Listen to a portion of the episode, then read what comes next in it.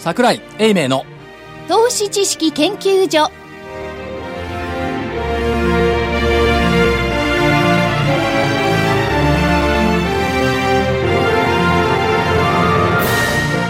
皆さんこんにちは。こんにちは。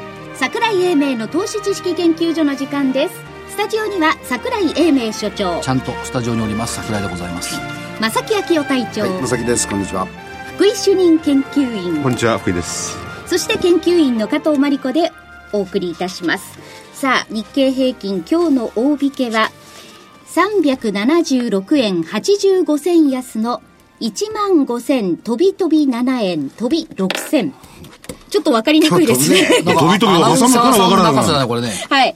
えー、376円85銭安の1万5000飛び飛び7円飛び6銭でした。1万5007円、6千って言えばいい6銭です飛び飛びなんだか分かんなかった。はい。いや昔ははい証そう券放送っ言いましたねていうのはね飛び飛びって言うん、って飛び飛びって言いました。普通の人が聞くと飛び飛びって何だと思うよねらどう考えたら一般的にすればね、1万5007円、6千。6銭ですね。はい。はいの方が分かりやすいかもしれませんね今日は。はい。えートピックスがマイナス32.09ポイントの1224.09ポイント。またゼロだはい。出来高が概算で30億4108万株。売買代金が概算で3兆222億円ですね。はい。値上がり銘柄が78、値下がりが1687、変わらずが15銘柄でした。なるほど。はい。エメさん流に言うと、これ、この鉄則の中では、出来高が下がって出来高ができてる。いやいやこれ鉄則じゃなくてこれ古い鉄則でしょ？あ僕でもこれ信じてます。信じてる、だから今ねこれ通用しなくなってるじゃない？逆ウォッチ曲線うん。だって出来高が減って株価が上がり、出来高が増えて株価が下がるんだから、通用しなくなってるんだけど、えっ、と、株価は下下落継続だけども出来高が増加っていうことは、はい。売りは見送り買いを考えるタイミングだから、逆ウォッチ曲線の8番目のところなんだよね。ね。8番実はね、そうです。逆ウォッチ曲線はあの先、先月の DVD でご紹介してますけど、あ、そうなんですか？うん。これね、でもそういう、旧来型のね、指標なり、あるいはチャートなりを使って解説しない方がいい相場かもしれませんね。あで国際的な動きの中でこういう形になってるわけですからね。そうですか別にあの、外国人投資家はそのこと気にしてると思えないんですよね。そうでもない。そうでもないですか？例えば昨日400円反発したじゃないですか。で一昨日の段階で、25日線って15,752円。はい。帰りがマイナス4.9%。はい5%までほほぼいった。第一関門に来たから反発タイミング。75日線が15,131円。これマイナス1%の回で下抜けた。はいで、10月10日に4日目に上抜けて、11月11日 ,11 日には1日で上抜けたから、そろそろ上抜けるタイミングだった。それから、200日移動平均線。14,381円、プラス4%。まあそこそこのところまで下押してきた。で、反発。で、もっと優しいストキャス、ストキャス。ストキャス、はい。ストキャスで見ると、えっ、と、7.58まで落ちたのかな、おー10月7日6.44で日経平均13,853円で底打ち、6月7日3.99まで低下して13日12,415円で底打ち、で逆に5月22日97.95、12月30日1万6000の時ね、97.14、すっごいストキャス効いてんの今、12日の。RSI も言ってますか？旧来の手法の。うん、旧来の章ね。RSI は、えー過去14日間で見てますけども、一昨日段階で34.22、6月7日が22.74、7月31日が33.92、10月10日が32.88、それぞれ反発のタイミングだった。ということでいくと、34.22は反発タイミングだった。だから昨日400円も戻したっていう話。聞いてますよ。でも今日下げたのは聞いてない、全然。RSI って結構使ってますからね。使ってます。はい。あんま先言わないじゃん。ストキャスとか RSI ってさ。そうですね。たまに真剣に調べてみたらどうなってるかなと思ったら、あ底打ちタイミングになってるねって思ったらやっぱり底打ちはしてきたんですけど、まあそれはそれとしてはい。いやすごかった、はい。日経平均採用銘柄225種の一株当たり利益、はい。おとといはい。乗りましたか？1000円67うん銭。仙台だった。乗った、1000円記念日だった昨日、で昨日1001円だった、だから1日に決算発表があるごとに1円ずつ上げてる今のところ。なるほど。今日1001円。の。これだから21世紀になって初めて。で、トヨタがね、あの、2006年の時の過去最高益を更新に近づいてきた。だったかな、更新かな、今日日経に載ってましたけど。も、あの2007年の時の日経平均採用銘柄の一株当たり利益って860円ぐらいですよ。なるほど。と今1000円してる。あの時日経平均1万8000なのよ。だから業績からいくとね、PR の15倍台割れってのはやっぱ割安なんじゃないの？あの時、為替いくらでした？為替はね、100 200 120円弱、120円。2000、確か7年の6月よ23日が124円だから、120円ぐらいでしょ。なるほど。うん。そこから日本は、あの、円高対応からね必死に対応したんですよね。そうです。であの年の日経平日経新聞の元旦の見出しは、通貨の沈む国だった。そんなに円安になっていいのかよ。っていう論調だった。ロンドン行ったら地下鉄が1000円とかね。はいはいはい。ありましたね。うん。であれからもう何 ?6 年も経つの？そうですよ。早いね、時間の経つのは。早いです。日経平均が戻ってこないですね。時間だけは言ってますけどね。日経平均戻ってきません。ねまあ、ただ、あの、その前に、別にごまかすわけではございませんので、はい日経平均の見通しは、外れました。すいません。はい。そこでですね、はい。メールをいただきました。メール？メール。メールというか。聞いてる人いるんだ。はい。いますよ。たくさん聞いてくださってるんですから。はいはいえー、ラジオネーム、なおさんでよろしいんでしょうかね。えー、英明さんの予想は間違ってない。相場が悪いんです。英明さんの予想に合わせない相場が悪いんです。いや、ご支援ありがとうございますですが。男性の方ですあの、眼力がなかったということでお許しください。なおさん、なおさんい。や、そこまで評。論家を育てようと思ったら厳しく当たってやってください。そこまで甘やかしちゃダメです。確かに。いや、初めて聞いた。見通しは間違ってない。相場が間違ってる。合わせない相場が悪い。一度は言ってみたい言葉だけど、自らは言えないよね。えー先週の時に25日運線ではいはい言いましたよね。そうそれをもうダメだったわけですよね。25日線。だからこれから先をやっぱ。り常に相場って見なきゃなんないんであって、じゃあ何を見るかとやっぱり海外の動向を見たいですよね。じゃあ、あのーフィフィジー、あのー弱虫じゃない、5人組、ね、あの辺がどうなのかとかね、やっぱ非常に気がかりですよね。いや、それはね、あの、雑音に惑わされない方がいいって思うね。だって、いつの間にかね、ここの、この下げってどっから始まったか知ってます？中国の製造業 PMI、HSBC の、あれがたかだか50を割ったっていう、あれ50割ったってさ、前月50.6だったんだよ。それが49.6になっただけの話よ。で50を割ったっていうことで始まってるんだけど、上海は下げてない。ね、それから昨年の5月のところで、バあのバーナンキ FRB, FRB 議長が金融緩和の縮小を考えるって言って相場ずっと半年間下げた。あの時ニューヨークダウ150ドルしか下げなくて、日経平均1100円も下げて、で、その後ニューヨークダウは高過去最高値を更新しているのに、日経平均は1万5900円を更新するのに半年かかった。だから、外のほことにね、惑わされるといけないと思いますよ。で、多分ね、外の海外の事情って、こう特に証券会は、ストレートボールで伝わってないと思うね。でそこはありますよねなんかね、フ。ォークボールみたいな伝わり方してるんだよ。本当に悪いものは隠されて、わけのわからないコメントばっかりが出てきてそうそう。だからね、そのフォークボールであっても、いずれにしろ、キャッチャービットにボールはバーンと落ちてくるんでね。いや、落ちてこない。落ちすぎて、後ろに反らす。だから株価が下がる。でだって、いや、昨日だとおかしかったよ。FOMC で債券の購入額を月額100億ドル減らしました。ね。先々月まで850ドルあったのが650ドル。750、750で最初850だったの。100ドル減、100そうそう億減らして、また100億を減らしたからそうそう、200減らして、はい650億ドルになった。はい。だのに、これだいたい予想の範囲内じゃない。そもそもはい。だって今月も減らすって言ってたんだから。そう。ね。で、1年かけて辞めるようなことを言ってるんなですよ。言ってるんだ。から、予想の範囲だし、金融緩和の縮小が継続するっていうことは、お金のジャブジャブがアメリカ減るわけでしょ、そしたら日米金利差は拡大しますよね。そうですね。当然ながら、日米金利差拡大するんだったら、円安にならなきゃいけないのに、為替は101円台ってこれわけのわかんない状態。安全資産であるという言い訳が されてますよね、円はね。、円を安全資産であると見ることそのものが本当に正しいのかどうか。いや、僕もね、それを外国人を連れてきて、コンコンと円は安全資産じゃないよって言ってやりたいんですけれども、彼らは安全資産と見てるんですよね。で、国債の97%日本人が持っててね、いかに赤字で、えー、1000兆円を超えようが何しようがね。いや、だからまだ平気だよ、悔しかったら日本の国債買ってみろって言えばいいね。安全性っていうんじゃなくて、これ流動性流動性ですよ。流動性がないからいいよって。そうです流動性なんですよね、本来ならうんまあ安全性じゃなくてね。えでもね、あのー本当にね、これから心配ですよね。まあそそんなことはね やっぱり、リスナーも心配なんだからそんなね、。海外のことまで考えないで、もっと単純に考えましょう。うん。今年になってから、はい月曜日、はい3敗。はい。火曜日、1勝3敗。水曜日、4連勝。木曜日、4連敗。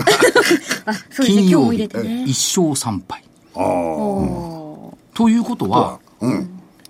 これね、これは言いたくないんだけど、水曜日に売って、月曜日に買い戻すと、ものすごい儲かると思うな。なるほど。うん。ーあそうですね。でしょ、であるいは、月曜日に買ってて、水曜日に売売るだからね、水曜日、私、あの、実況担当してるんですが、4連勝で嬉しいんですけど、水曜日は4連勝してるから、買いの日じゃなくて売りの日なんだよね、実は。となっちゃう。うん。まあ、あの、先物、どのぐらいの方がやってるかわかんないですが、先物出すのは前者ですよね。そうですね。しかし、世の中ははい森で動いているわけではありません。はい木の集積が森です。特に木をね、やっぱり微分して見ていかなくちゃいけない。ということもありますしまあ今年の日本日本経済新聞の元旦のトップは確か、あ空恐ろしさからゆ豊かせだったんですけども、出てきていたテーマは、それこそバイオテクノロジそうですね。ー、。それからインターネット、はい。うん。それから携帯みたいな、スマホみたいなの出てましたけども、やっぱりね、バイオの現場の経営者の方のお話をぜひ私は聞きたいな、はいと思っておりますが。ここのところずっとね、あの、取材にも行ってらっしゃいますしね。まあ、あんまり空は恐ろしくないんですけどね。未来は明るいって感じはするんですけどね。豊かなバイオ。バイオということで今日はバイオのトップに来ていただきました。きっとね、これ、あの、視聴者の方々、聞きたい会さんだと思います。はい今日はいろんなニュースも出てますしね。出ましたね。話タイムリーですね話題満載ではいそれではお知らせに続いてご紹介いたしますはい。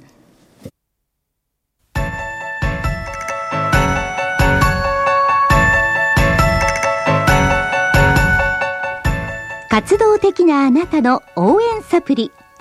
サプリ生活のグルコサミンコンドロイチンは年を取ると少なくなりがちなグルコサミンとコンドロイチンを無理なく補います。階段の上り下りや立ったり座ったりが気になる方やお散歩スポーツを楽しみたい方におすすめです。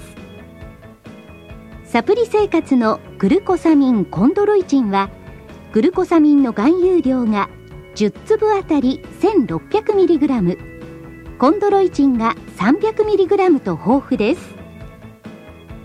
300粒の1ヶ月分1本がラジオ日経特価で3980円3ヶ月分3本セットがやはりラジオ日経特価で1万800円さらにお得な6本セットも同じくラジオ日経特価で1万8000円。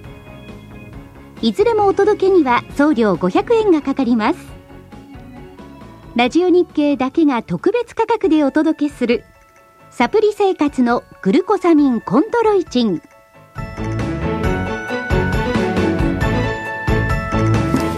それではお待たせいたしました。本日のゲストをご紹介します。証券コード4978ジャスダック上場。株式会社リプロセル代表取締役社長で工学博士でいらっしゃいます横山近文さんですよろしくお願いします よろしくお願いします。よろしくお願いしますどうもこんにちは。リプロセルさんと言いますと、やっぱり iPS 細胞等々の主役というイメージがあるんですが、はい。改めて簡単に事業のご説明いただけますか？はい、あの我々はですね、あのまあ iPS 細胞に特化しているまあ会社でございまして、主にはですね、今あの研究試薬とあとはその細胞この2つを売ってます。はいで研究試薬はですね、あの大学の先生方にまあ研究に使っていただく培養液とか、はいあとはまあ様々な試薬類ですね、まあそういうものを販売しております。であと細胞はですね、はいあの現在はその製薬企業さん向けに、えー薬開発のお実験材料ですね。はいえー例えばその薬が効くのか効かないのかとかあとは安全なのかどうかとかそういうものを評価するための実験ツールとして、えー iPS 由来の、えー細胞というものを提供しております、だから私たちバイオの企業さんたくさん来ていただきますけど、皆さんちゃんと売り上げのある会社、ということと iPS 細胞、まあ、この細胞のところですけどもこれ国家の期待を担っている産業ですよね。そうですね。どうもそんな意味なんですけど、えーあのまあ、国の方でもですねあのバイオを一つのまあ成長分野というふうに位置づけて、えーおりますので、はい。まあ、特にあの iPS 細胞に関してはあの非常に期待いただいている分野だと思います、ここれ国というよりも世界中の患者さんも含めて世界中の期待感になってると見ていいですよね。そうですね。あの本当にあの今まで治らなかった方が治るような、まあ、そういう本当に次世代の医療技術というのができる可能性が非常に高いですので、はい、我々もその期待に応えられるようにまあ頑張っていこうというふうに思ってます。それから今月といいますか一昨日ですけども、はい、えー、子会社をお作りになり新生銀行と共同でベンチャーファンドを設立された。はいこれはどういう意図を見たらいいんでしょうか？あの一つはですね今あの iPS 細胞を含め、まあ、再生量の会社、まあ、あと技術ですね。こういうのは世界中にいろいろ新しい技術がございます、はい、でそういう技術をですね我々の方でこう、まあ、見出すといいますか。でそことまあコラボレーションしたり、まあ、投資をしたりして、え我々自身のまあ会社の拡大につなげていくと、はい、まあ、それがあの最大の狙いになります。国内外の未上場の iPS 細胞再生医療関連のバイオベンチャーへ総額10億円のファンドを作ったと。そうですね。これ、御社のそのシーズを発見するということにも役立つというファンドという認識でよろしいでしょうか？そうですね。あの、シーズを発掘するというのが我々にとってのまあ最大の目的になります。はい。という意味では、あまあ、あの視野というか活躍分野が広がる、はい、それから、まあ、新たに芽生えてきた各バイオベンチャーさんを支援する。この2つの意味があると。そうですね。いうことですね。はいそういうことです。実際問題として、そのやっぱり創業直後なんかのバイオベンチャーさんだと、こういう資金支援って実はものすごい嬉しいですよね。ありがたいですよね。そうですね、あの非常にやはり、まあ、あのシーズンマネーがないとですね、はい、あの非常にいい技術があったとしても全く立ち上がりませんので、はい、そういう意味であのこういう、まあ、ベンチャーファンドというのは非常に有効だと思います国も少しずつはこれ予算増やしてくれてはいるんでしょうか？そうですね。あの国の場合はですねあの研究費というものとそれはあの大学向けの研究費というのとあると、はい、あのまあ、我々ベンチャー向きの、まあ、研究費というのはございますけれどもなかなかその事業ですねあのビジネス用のその会社を成長させるための資金というのが、まあ、なかなかないというのが実態です。なるほど。となると、よりよく現場を分かっている、中身も分かっている御社みたいなところがこう目利きとなって、えー、こういう動きをしてくるっていうのは、いいことですね。そうですね。はい、あの、まあ、幸いですね、我々、まあ、この分野長くですね、まあ、10年以上やってますので、まあ、どういう技術がいいのか悪いのか、あとはその、まあ、成長していく過程で、どういうところが、まあ、問題になるのかとか、まあ、そういうのをすべて経験していますので、まあ、そういうのを含めて、まあ、投資先の支援ということもできるというふうに思っています。はい一方でその新株予約権、これの第三者割合とも行われてますけれども、はい、このあたりの意図っていうのはどどんなところだったんでしょうか、はい、あの今回はですねあの、まあえー、上場した2013年の6月に、まあ、公募増資をして、はい、えー、それからまあ約半年後の,、えーまあ、あの新株予約権を使った、まあ、増資ということになるわけですけれども、あの目的がですね、えー、ちょっと違っておりまして、一つはですね今までのその枠ですね、我々のビジネスの枠をさらにこう、ぐっと広げるような、はい、まあ、そういう成長するための資金になります。はい、大きく言いますと、あの2つ、まあ、資金使途がございまして、1つはあの M&A です。はい、これはですね、われわれの、まあ、事業領域を拡大させるための、まあ、会社を M&A でやって、事業を急拡大する。そしてあとはヨーロッパとかアメリカとかそういう会社をまた買収することによってさらに地理的にもですねアメリカヨーロッパに、えー、まあ時間を買うといいますかね、はい、急にこう拡大できるような体制を作ると、まあ、この2つが目的になります。ということは、従来の御社のあり方より一歩進んで、はい、その M&A、あるいはその再生医療の拡大、海外の進出みたいなものを後押しするための新株薬券の発行であり、はい、御社の業用の拡大につながるんだという認識でいいわけですよね。そうですね。あの、もう本当に成長を加速するということですね。それはあの、えー、業態、今までやってたビジネスプラスアルファ、はい、再生医療とか、そういうものも含めてやっていくということと、あとはその地理的にも広げていくと。はい、本当にあの海外含めた、まあ、本当グローバルリーダーになるための、はい、え一つの大きな施策だと思ってます。だから、塊、これはよく覚えておいた方がいいと思うんです。塊さんですね。はい。呼び捨てしちゃ いけない。いやいや。新株薬券とか、第三者割当とか、こういった増資が出てくると、はい、みんなこう顔をしかめる部分があるんですが、はい、そうじゃなくて、これは御社にとっては完璧に事業領域の拡大っていうことですよね。そうですね。はい。でそこを読み取んなくちゃいけないっていうことなんですよ。積極的に行うっていうことですね。そうなんですよ。だから、これはもう、御社の次の明日のためのもう糧ですよね。そうですね。はい。いかがですか？いえ、僕は全然違うことを考えてましてですね、はい、まあ、それは確かにその通りだ、糧だし、はい、これからまあ大きくなってね、うん、あの、ファンドも作られてね、10億円、これ大きいですよね。まあ、支援もして、研究もしていくだろう。しかし、iPS は iPS。今日新聞見た方、はい。テレビを、えー見た方、はい。スタンプさん。すごいじゃないか。こっちに乗り換えた方がいいんじゃないかってちゃんと思っちゃうんですけど、どうなんですかね、その辺は。あのーまあ、昨日発表されたいや、本当に笑い事じゃなくて。ばっかりですので、ええ。まだあのこれからあのどういう展開になるかっていうのは、あのまあ、それは学問的にもですね、えービジネス的にも見守っていかないといけないなというふうには思います。でただ、我々にとってはですねあのプラス材料にはなると思います。例えばあ我々プラス材料ってことええですか？そうですね、で我々もともとあの、まあ、設立時はですねあの ES 細胞というものを中心にやってまして、それがまあ2007年に、まあ、人の iPS を山中先生が発明されて、はい。その ES 細胞にプラスアルファですね、iPS 細胞というものを追加して、それで業態を広げてきております。ですから今回のまあ新しい細胞というものができれば、それをさらに加えてですね、業態をさらに拡大するということができますので、もうどんどんどんどん新しい技術で新しい細胞ができればできるほどですね、我々にとっては非常にプラスになるというふうに思います。事業領域の拡大につながる話でもあるってことえそうですね。はい。領領いや領域というよりも、ええ。これあの、リスナーの方々もね、わかんない部分があって最先端のことなんでね、領域というよりも、その iPS だけに限らずに、まあ、使うなんかの薬を作ったりとか、再生量にしても、新しい技術が出てくれば、あの、横山社長とか、どんどん新しい技術を取り込めばいいって、それだけの話ですよね。そうですね。領域が広がるというね。はい。ええああ手法が増える。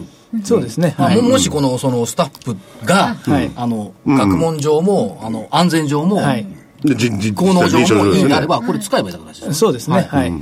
おそらくですね、あの、例えばそういう新しい細胞から心筋を作ったり、神経を作ったりと、まあ分化誘導っていう、その非常に重要な技術があるんですが、そこはおそらく共通で使えるとは思うんですね。そうすると今まで我々が蓄積した技術というのは、またそのままですね、新しい細胞にもどんどん使えるということになりますので、えそこはあの我々にとっては非常に追い風だと思います。だ。から僕はね、要するに、もう、横山さんとか iPS に限っていろいろやっててね、他のものが新しいもの、で、なおかつ iPS と比べるつもりはないんですけれども、例えば癌にうんぬんとかそういうことも言われてますよね。いいものなんてそっちに変われないと思ってたんですよ。どんどん変えれる、変われるわけですね、そのそう取り込んで。ですね。ええ、そうですね。あの、どんどん、あの、追加していくようなイメージだと思います。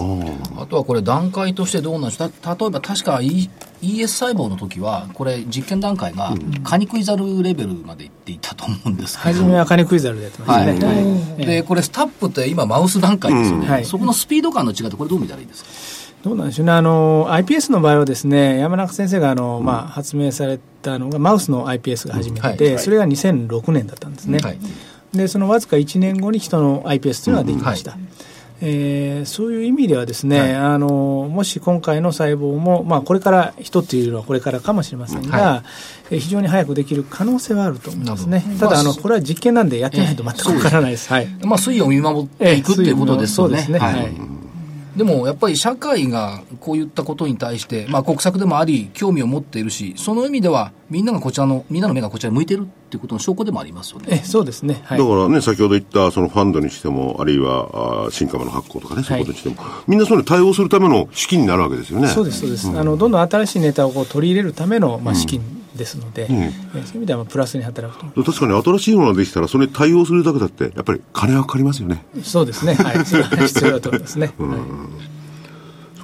これ難しいんですよ。あの、資金調達と研究じ開発っていうこのね、まあ、並行して進んでるんですけども、ここがやっぱり苦悩の点でもひありますよ、一つのね。そうですね、ええそうですね。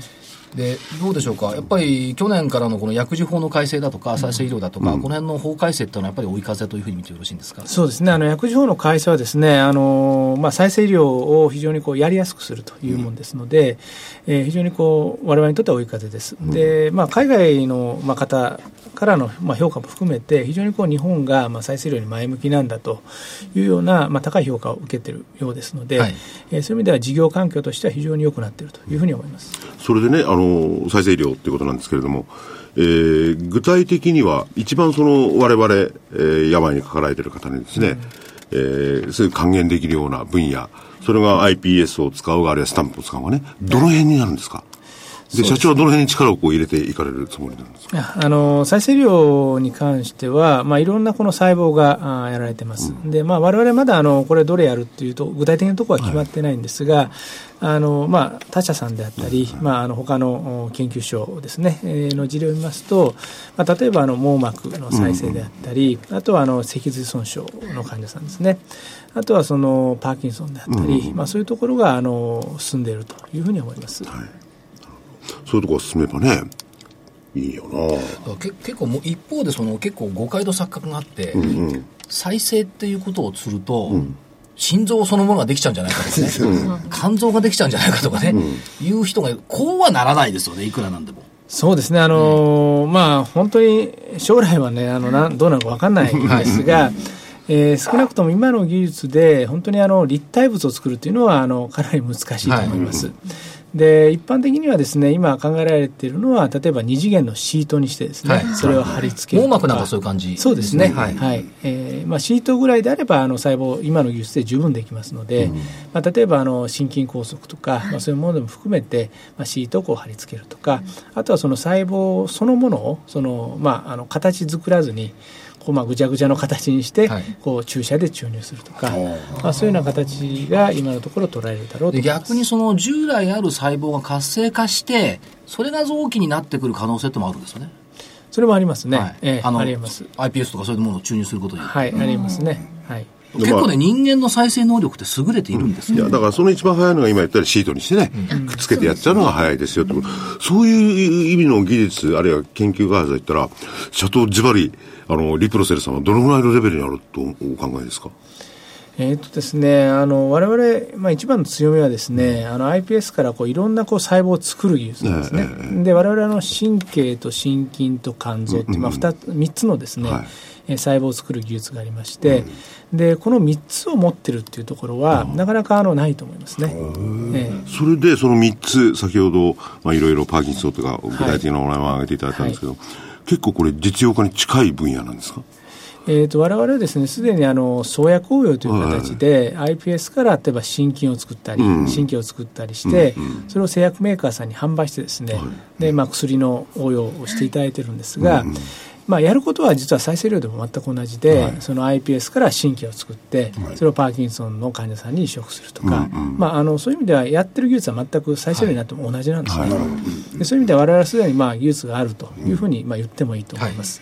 まあ、ただあの安全性の問題とか、そういうのを担保しないといけないので、まあ、よりいい技術をブラッシュアップしてそして安全性を確認しながらやっていくということになると思います。でね、あのその技術を持っていろいろ申し訳ないんですけど、国際的に見たらその技術のレベルってのはどのぐらいのものなんですか？あるいは他の、他社の追随を許さない技術なのかどうなのか。えあのいろいろとですね、あの世界中では、まあ、いろんなあの大学で研究はされていると思いますが、あのまたそれをですね事業化レベルにするというのはまたちょっと違うんですね。例えばあの研究者であれば、その大学の研究者であれば、まあ、10回中、まあ、あの1回か2回できればですね、まあまああのできましたということなんですけども、会社っていうのはあのぶどまりっていうのがありましてですね、あの10回やったらやっぱり8回、9回ぐらいはできないと、まあ、コスト合わないわけですね。でそれをまあ繰り返し繰り返し品質安定的にできるというのはやはり会社であって、でまあ、日本では我々ですし、まあ、海外にもお数社えー出ております。あ数社しかないんだねでで最近、まあ、ちょくちょくと増えてきているうん感じはありますが、えーそういう意味では非常にこうまだまだ技術的には少ない、と思いますね。だからそういう意味では、その日本でもちょうど10年ぐらい前に、TLO って流行ったじゃないですか、大学発のベンチャーっていうの。やっぱり大学は、あんまりでも TLO でうまくいってるとは聞かないですよね、どっちかっていうと失礼ながら。やっぱり民間の方がなんか、研究は研究で大学やってるんですけども、その実際問題としてのその事業活動ってやっぱ民間の話になっちゃってますよね。そうですね。あのやっぱり大学とあの会社の切り分けといいますか、役割分担をうまく切り分けるところだと思います。で大学は、まあ、あのやはり基礎研究ですから、まあ、10回に1回できればとい。うことなんですが、それをですねそのメンタリティーでそのまま会社っていうのは事業にしちゃうと難しいんですよ。えでやっぱりメンタ会社としては全く違うメンタリティーで、はい。えーまあ、画期的な新技術でなくてもいいんですけれども、その技術を使って何回も何回も繰り返しできるっていう開発をしないといけないと、まあ、そこができるかできないかっていうのが、まあ、会社としての価値だと思います。だから研究者、大学の研究者って、あの補助金とか研究費をいかに取ってくるかっていう能力はいいんですけど、事業を起こしてっていうのが結構ここやっぱギャップありますよね、どう考えてもね。あそうですね、あのええ。やることがね、全く違いますので、はい。ええ。で我々やってることはあの論文には全くならないんですね。えでもね、例えば F1 のすごい車、時速350キロ、はい。そんなもんね、あの、企業が会社と売れないですよね。しかしその技術がないと、えー普通の車は作れませんよえね。もうおっしゃる通りですね、ね。だから F1 のこれバンバン走らせてもらって、そのいい技術をこっちがこう持ってきてですね、それが、あー100 10回のうちえー8回、9回とね、あるいは100%まで、えー同じ効果が出るようにするっていうのはすごいことですよね。そうです、そうだと思います。だからホンダがね、F1 出てね、ホンダの車良くなったでしょ、そう、そうですよね。でそういうこと。そういうことですね。だから大学にも頑張ってもらわないと。あもちろんです。まあ、まあ、産が共同でやってもらうのが一番なんですそうすると、この前のアルテックウェルさんなんかもね、そういう形で進めてね。ね。将来的には社長、どういうところを目指しておられるんですか？え将来今はですねあの研究試薬と、まあ、創薬応用とも2つなんですが、はい。将来的には RIPS って非常にこういろんなですねビジネスできまして、一つはあのテーラーメイド医療とい。うものと、もう一つはあの再生医療ですね、はい。えーこの2つに関して、えー将来的には進んでいきたいというふうに思います。やっぱりこれ、テーラーメイド医療ってのはこれ、主役になってくるんでしょうか、どうしても皆さん、これが必要になってくるってことでしょうね。だと思いますね、はい。あのやはりあの今、薬を、まあ、どんな薬でもですね、はい。皆さん、まんべんなく飲んでおられますが、やはりその人に合った薬とか、えー例えば副作用なんかでいうと、はい。あの副作用ってあの100人中100人出ないんですね、え100人中、まあ、ごく少数しか出ません。はいでその少数出る副作用を事前に分かればですね、はい。その人だけ投与しなければいいので、ええそういう意味ではテあのテーラーメイド医療っていうのは非常に有効だと思いますね。あとはその、効く薬だけを投与できるようになりますよね。あそうですね、はい。投与量もへ少なくなってくる、え金銭負担も減ってくる、副作用も当然ながら減ると、みんないいことばっかり。えそうですね、うん。今はね、いい薬を、例えば、がんなんかの注射しても副作用がすごかったりなんかしますもんね。うんそうですね。で、その投与を中止せざるを得ないとかね。そういうのが、ある、ある、どういう形でかわかんない、回避されればね、いいことですよね。だからこのバイオの世界っていうのは、まあ、各社さんがこう今こうたくさん各社さんありますよね、で皆さんそれぞれ研究開発されてます、どっかでなんかバーンとブレイクするようなイメージあるんです。これいかがですかね。ブレイクしたらこうわーっと良くなっちゃうような感じがするんですよ。みんなが成功したみたいな感じのそうですね、あのまあ、みんなが一斉にかどうか分かりませんが それがね、文化系の考えなの。横山社長とかそういう方は着実なんだから、一発ドカンじゃないんですから。抽象的なこといや着実に、例えばね、8を9まで上げるときに何回のステップがあることか。そんなバカンとはいかないんですよ。だから、だから、それができるから、他の企業は追随ができないんだかその着実な歩みねら。だから文化系はダメだわ。いやこれ文化系っていうと株屋の将軍が しかもさ、バーだよ。バカ、バカなんですよね。ほら、そう一発ブルーブルでそういう感じですもんね。ボロ儲けだ社会のためになるってことよあ、そう、わかりました。英明さんは、それ、所長はそういう人だと思ってました。いい人だと思ってた。で企業の存続意義ってやっぱ社会にどれだけ貢献できるかってやっぱりバイオベンチャーさんって患者さんのために貢献してるんだから、やっぱ社会に貢献してるんですよ、そうそう、もちろんですすごい貢献してる、ええですよねそれでドーンといくわけですよ。でそれを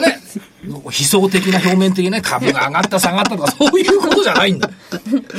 なんか、あの、所長、議論すり替えてないですか？それからすり替えが最近多いから。いや、だけど、あの、投資家さんもね、そのじゃあ、リプロセルさんはい。が何をやってる会社でどういうところを目指していて、うん。そうはい。今現状はどうなんだっていうことを、やっぱりね、あの、的確にね、ご理解いただけた方が、私はいいと思う。で、。今日もいろんなニュースが出てね、はい。あの、もう一遍朝の新聞とかね、今後夜のニュースでもやるでしょうけど、そういうのと合わせてね、もう一遍そのリプロセルさんの活動とかその見ていただけるとね、このスタップ細胞もいいんですけど、やっぱりね、こう、いいですよ。踊るんじゃなくてね、騒ぐんじゃなくて、やっぱり静かにねこういうの出てきたんだなと。で、この流れは今後どうなるんだろうなと、学びながらね、こう、静かにこう見つめていくっていう作業が必要なんですけど、株式市場ってのはひどいところで、今日、なんか利権って名前がついた会社の株がね、全部バンと上がってみたいな、そうじゃないんだって。利権と違うんですよ。利権じゃないんだ。で、そう。いう僕は、話じゃないんだよ。僕は研究者ね、はい。ネイチャーから、ね、歴史を愚弄するなと言われてまでも研究を続けて、ざまあみろって感じですね。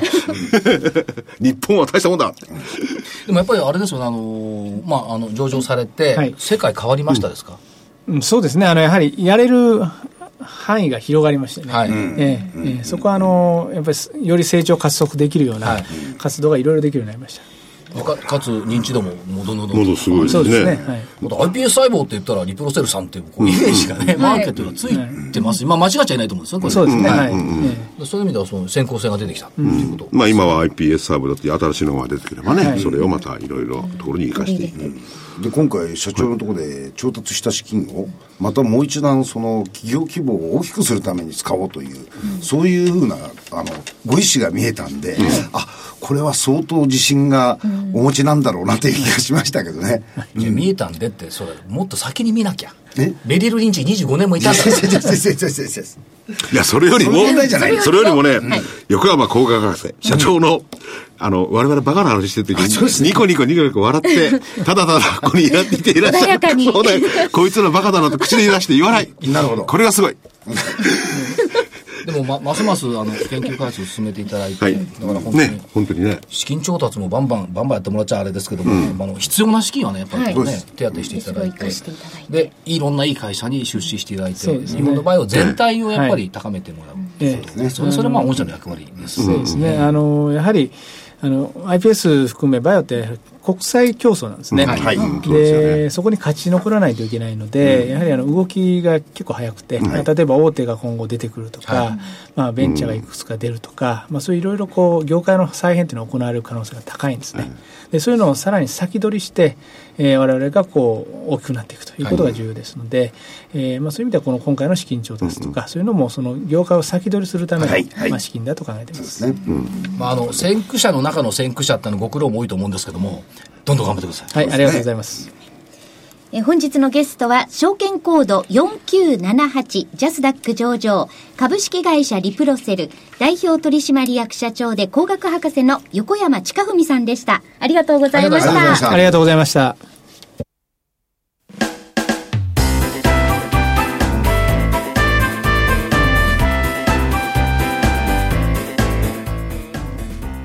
花粉症の皆様に嬉しいお知らせです。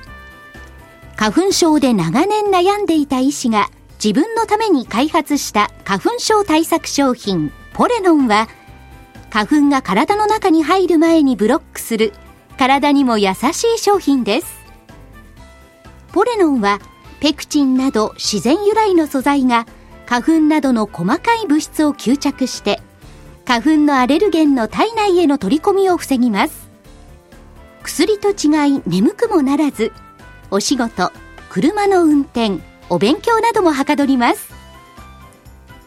ラジオ日経ではポレノン3本セットを9640円でお届けします。それだけではありません。ラジオ日経ではポレノンをお求めいただいた皆様にウイルスなどの侵入を防ぐ高機能マスクをプレゼントしています。ポレノン3本セットに高機能マスクがついてお値段は9640円送料500円をいただきますそれでは所長スケジュールからお願いいたします今週は楽しいスケジュールですよ。とても。とてもはい。どんなことが？ええーっと、明日金曜日が失業率。国内のね、はいそれから消費者物価とバーナンキさんさようなら、福井さんさようなら、違うか。似てるもんね。ね、イエレンさん、こんにちは。えーえーシカゴ購買部指数、ミシガン大学の消費者信頼感、中国春節って本当に休みに入りましたね、あの人たちもね。ねよく、移動してましたよくこの時期に休もうという気になりますよね。休もうというのはそれはそうですからえまあお正月ですからねそりゃそうだ。そうです。えー、3日の月曜日、節分。あ早いですねもうだってさすがにね年取ってくると豆食べるの大変ね。大変ですよ数多いですから。ね節分といえば、13とか15とかいうとこはすぐ食べれるけど、50超えてきたら大変だよね、豆食べる節分といえば節分の豆の話じゃなくて、節分天井。いや、最近節分ぞこっつうらしい。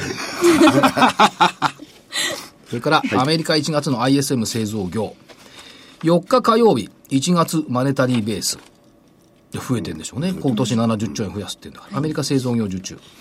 5日の水曜日、アメリカ ADP 雇用統計。ISM の非製造業の景況感。6日木曜日、都心オフィス空室率。アメリカ貿易収支。ECB 理事会。ドラギ総裁会見。夕方から私は沖縄へ向かいます。だ木曜じゃダメだな。金曜日、景気動向指数、リッツ・カールトン京都開業、そしてアメリカ1月の雇用統計。そして人々は、はいソチ五輪見るんですよね。ソチ五輪開幕。え？期待してますもう、あれ、来週ですか？うん、7日のね、金曜日。早いですよね。雪がないらしいですね。どうすんだから。考えてみろ。え？ソチ五輪開幕、そうですよ。はい。ですよね。そしてリゾート地ですから。あ、そうですよね。うんあとは、8日土曜日。ああと7日金曜日は一応アメリカの債務引き上げ上限の延長期限。8日の土曜日。なんで言っときます。6日の夜に沖縄向かうってことは、7日は私は1日中沖縄にいるってことです。場にいないと。場にいない西に向かって。なるほど、はい西で。8日土曜日、はい沖縄で京急さんの IR セミナー。はい。で8日は場が立ってない。ついでに、10日の月曜日も沖縄にいますから、に西に行くに行くと、高いアノマリよーから行くと。7日と10日は西にいる。あれ、そういうアノマリー崩れたんじゃなかったでしたっけ？崩れてないのよ。まだ崩れてない、ちょっとだけ西じゃダメなのよ。大きく大き西く大きく大きく触れないとダメなんですそね。う。に 新宿行ったぐらいじゃダメなの。えー、2月そのものは、えっ、と、日経平均株価は13勝11敗で勝率54.2%。12か、12ヶ月のうちでは4位。3日進歩。荒れる。荒れる。2日、金星の巡航開始。7日、水星の巡航開始。あ、逆行じゃないですか？あ、逆行、はい逆行開始。14日の金曜日、バレンタインデーは上げの得意日。15日土曜日、満月。そして東証 IR フェスタ。17日月曜日、アメリカ、お休み。15じゃない。22、21 20、あ21 1週間間違ってます。21、21。これ間違ってます。はい。それと、今週末は第48回スーパーボール。今週末が2月の2日ね。これは NFC の代表、シアトルシーホークスが勝たなくちゃいけない。NFC が勝つとその年のニューヨークが高いというアノマリがあります。で、見そうなんすか通し、はい。えーっと、加減、14,599円。はいはい。11月13日と14日の窓開け水準。よくめっけてくるでしょ、こういうの。上限15,757円、25日線。なんかこれを見たら、先週の加減よりも、と同じぐらいなんですね。高値がね。来週の、そう、高値が上限が。同じぐらいでしょ、25日線と同じだもん。だから、先週のしかも広げただけなんだよ。だから、えーっと、アシストが、はい。なんだっけ、抵抗が、抵抗線、支持線が抵抗線になっちゃった。レジスタンスになっちゃった。ということです。戦略も下を引き下げてるわけですからね。はい。下、お14ーおーって。まあ、だって株価800円以上下げたから。この1週間でやっぱすごい大きいですよね。ねこれだけ違ってきちゃう。いや、僕はこう今度は上、上を予想した方がいいんじゃないかと。西に行くし。西に行くし。まあ、大したアノマリじゃございませんから、日経平均寄与度2、300円でしょ、どうせ。で、これあれ、あとあれですよね。アメリカの債務の上限の引き上げの期限。これ何も言ってないですけど、結構問答危ないかもしれないですよねよく。気をつけないと。市場関係者が一つのことしか見られないよね。複数のものをね、見られない。これが株屋の特徴だね、私を含めて。やっぱりね、所長だけですね、複数を見てるのは。ちょっと一つしか見てないです。お知らせいきましょう。えー本日発売です。桜井英明の投資知識研究所2014年1月号の DVD。桜井英明2014年爆投期待新興企業選び超簡単ノウハウ。価格は8400円、送料500円です。何個か方法がありましてね、まあ大きく分けて3つ、えーテクニカル、ファンダメンタルズ、はいテクニカルとファンダメンタルズ融合。融合はいまあその中で、えーそれぞれに焦点を当てて、とにかく時間を使わずにですね、簡単に上がりそうな銘柄、上がるであろうかもしれない。上がってくれたら楽しい銘柄を探す方法を、はいえー所長が伝えて、これ何？これ、カトマリとやってるやつ？そう。あ、そう、そうですよ。はい。これ書く人いいよね。題名だけね。中身大変なのよね。中身大変でしょ、これ。でも分かりやすいです。あ、そう。本当にポイントを絞って。だから大変なぐらいのものなんですね。それはだって数多い中からピカリと光るものを探すわけですからね。はい。ぜひ皆様お役立てくまあださい。何個かの指標がありましてね、それに合わせて銘柄を選んでいただければ、はいえー多少なりとも上がる銘柄に、えー遭遇できる可能性が高まるかもしれない。はいということですね。はい。そしてもう一つ、英明玄太の勝つための投資銘柄指南2014年新春号。2014年相場環境銘柄の選び方、そして超厳選注目銘柄、すべてがこれでわかる。こちらも DVD。価格は9450円、送料は500円になります。これ、玄ちゃんと5銘柄、あ玄太先生とね、5銘柄ずつ、5銘柄、5銘柄、10いや、でも11銘柄ね。5銘柄、6銘柄ずつ出しして、競ってんだけどさ、はい。これ one、two、three と違って勝負にならないね。勝負にならない。あー。どっお互い勝っちゃう。勝っちゃう。なるほど。うんうん。あとは口で勝つか負けるかだけしかないんですよ。そう。それも厳しいところありこますれね、一応ね、両お互いにバトルのつもりでやってるんだけど、はい12月号なんて、はい。ほとんど勝ちだもんもうね勝負つかないんだよね。両方とも出していただいた銘柄が全部で今回は、えー、だから11銘柄だってね。それプラス、所長の方から4銘柄5銘柄ぐらいですか？参考銘柄も上げていただいてね、ほうほう。えということは15ぐらい。えまあそうですねね非常に豊富に、えー参こういう、こういう状況なんで、なるべく銘柄は数多い方がいい。一つだ二つだなんで選ばない方がいいかもしれない。広い中からこう、中から選んだ方が。久しぶりに守りに入ってません。なるべく多いっていうの多いとこは。ろから。募集団を増やしたわけですね。まああの、所長が信用できなければその銘柄売っていただいてもいいんですけど。まあそれは冗談で。はい。まあ、なるべく増やす銘柄の中からですね、ちょっとこういう状況なんで、えー増やしております。はいそして、明日になりますが、桜井泉の銘柄バトル2014年、こちらは2月号。新春から年度末まではこれで攻めろ。売ってよし、買ってもよし。注目銘柄目白押し。こちらも DVD。価格は8400円、送料500円です。えーお求めは、東京03-3595-4730。03-3595-4730番までお願いいたします。はい。そして、はい続いて個人的なお願いというかお知らせを、はい沖縄に行きますんで、個人的なないですよ。あ、おっしゃるか。おっしゃるのはおしお知らせ。おっしゃるでもないな。はい。えーこちらはですね、2月8日土曜日、お昼の12時半から会場、そして15時に終了予定ということですね。あの、京急の、京急のセミナーですね。はい、そこ、はい。そう、京急のさっき、会社説明会です。え証券コード9006東証一部上場京浜急行電鉄の会社説明会が行われます。お話は田中常務。えーということで、こちらの方がですね、あ、桜井さんの株式講演会が第2部ということで、午後2ございます時から3時まで。京急2014年。京京急さんは？の説明会も私が聞く。あ、聞き手なんですね。説明会が1時から1時50分まで第1部。で、休憩を挟みまして、えー株式講演会、桜井さんの株式講演会2014年相場の活躍候補銘柄と題して行わ沖れます。縄の方ぜひ、あの、お楽しみにね。はい。えーと場所は会場は、はい沖縄のかりゆしアーバンリゾート那覇6階の王朝で開かれます。で、こちらメールでお申し込みください。2月8日沖縄セミナー参加希望と記載の上、皆様の住所、そしてお名前を記入してください。まあ、メールというか、あの、協力が沖縄証券なんで、はいあの、現地の沖縄証券に聞いていただけまあ、れば。沖縄の方わですね。かるということですね。沖縄証券に聞いていただいて。はい。参加料は無料です。はいはい。それからもう一つ。新作電子書籍、桜井英明のカブッチ2014年馬年銘柄先取り相場読み au ブックパス読み放題プランに登場しました。はいえー読み放題プランなんで、KDDI 独自サービスのブックパス読み放題プラン、月額590円の情報量で、何千冊もの漫画、小説、写真集、雑誌、実用書、対象タイトルが読み放題ということなんで、えー桜井英明ブックパスで検索して au で、みお持ちの方はね、見てみてください。ということです。便利ですね。ね本当に時間があれば何千冊も読みたいですが、あんまり時間がないもんで。はい。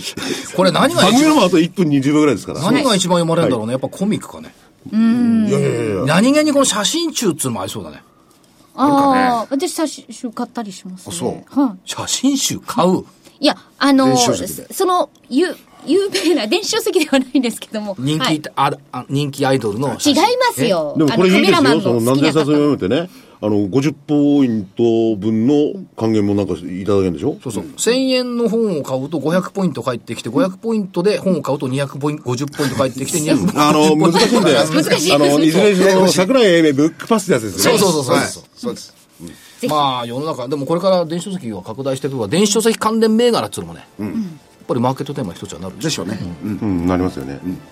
確実に。だから昔は本っていうと重たかったけど、今はもう軽い。だってそれを一つ持ってれば、もう何千冊何百冊持ってることですよね。もっとだって読まないんだから。読んでほしいな、ぜひな。ということで、もうそろそろね、時間の方も。はい。まあ、どっちにしてもこの相場の、なんていうかな、憂鬱なムードは、はい。節分とともに消えるから。節分、じゃあ来週節分までは去年、節分からは今あ、年。そうですよね。改まるんですもんね。はい。希望を持ちたいですね。はい。それではあまり、に打ちじゃないです。はい。それでは皆様、あ来週は明るくお会いしたいと思います。